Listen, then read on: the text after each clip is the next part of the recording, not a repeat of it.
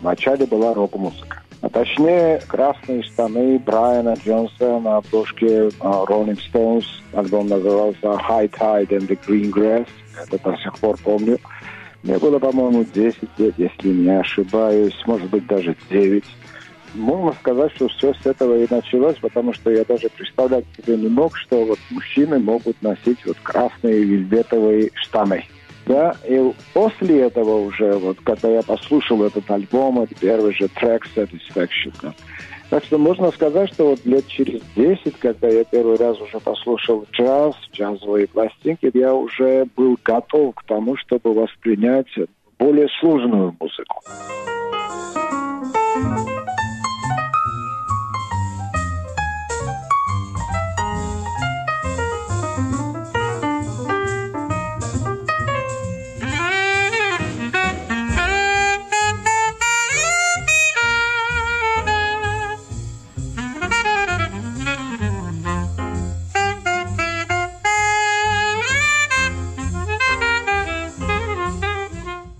Крайней мере, я, правда, уже опытный как бы слушатель. Это бывает как-то довольно неожиданно. Раз, и как бы твоя жизнь меняется. Да? Мне кажется, что со мной вот точно так же и произошло. Друг я послушал Сони Стита и Чарли Паркера, и все. Как говорят англичане, I was hooked. Я думаю, что вот так и будет.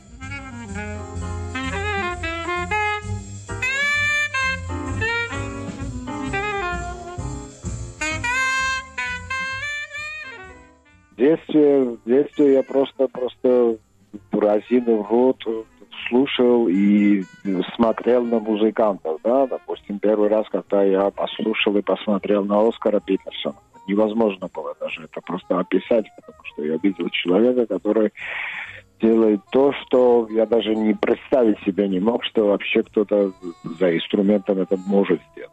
Сейчас я более опытен, я встречался со многими музыкантами, у меня книга интервью, так что я сейчас более я сейчас по-другому слушаю музыку, понимаете, я при, как бы удовольствие получаю, но сейчас я обращаю внимание уже на какие-то интенции, да, э, я могу по-другому артикулировать все это, так что удовольствие и одновременно и как бы часть вот того, чего я делаю.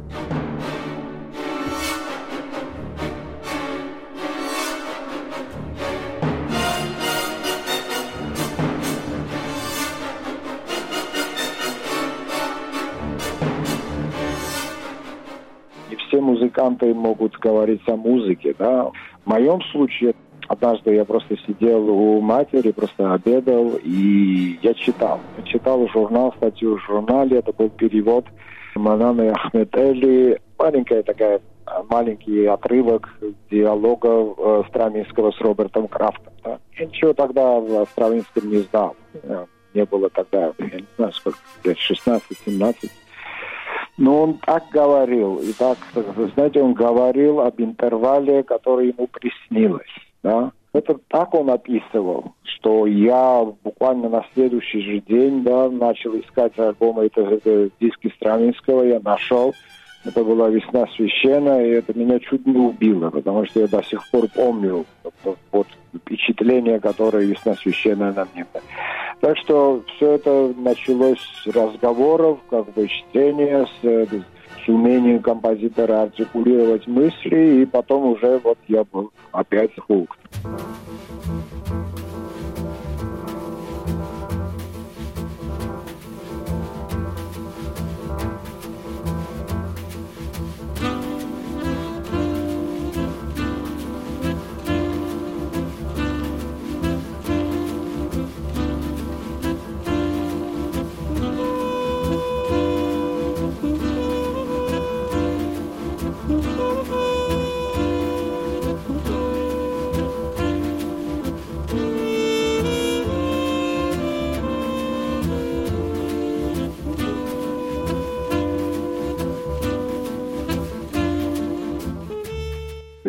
Слушал живем очень-очень многих, в этом смысле посчастливилось, потому что начиная с 2005 года с помощью Eastern Promotion, один из самых значительных да, джаз-фестивалей в регионе, Тбилисский джаз-фестиваль. И вот как раз эти ребята как бы устроили так, что я смог встречаться с теми музыкантами, которые приезжали сюда, в Тбилиси, начиная с Херби Хэнкока и качая с Джо Завину. После этого даже вышло так, что я выпустил две книги наших э, разговоров с теми музыкантами, с кем я встречался. И, разумеется, я слушал их в лайве почти всегда на фестивале, потому что я одновременно являюсь и ведущим этого фестиваля.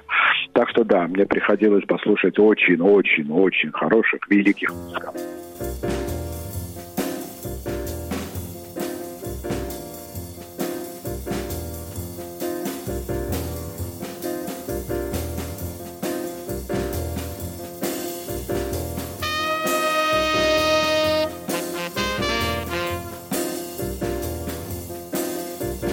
Вот сейчас, в данный момент, я работаю над фильмом про историю Тбилисского джаз-фестиваля, потому что 24 года все-таки это большая история уже. Потому что они начали где-то в 80-х еще, ну, и первый фестиваль, который Гайос Канделаки делал в 78 году, это был.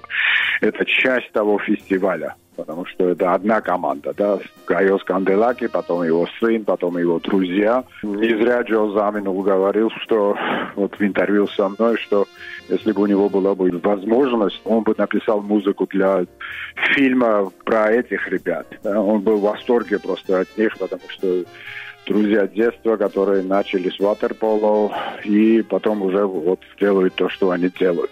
Так что я думаю, что да, это один из самых значительных музыкальных событий у нас в Грузии, в регионе. И посмотрим, что получится.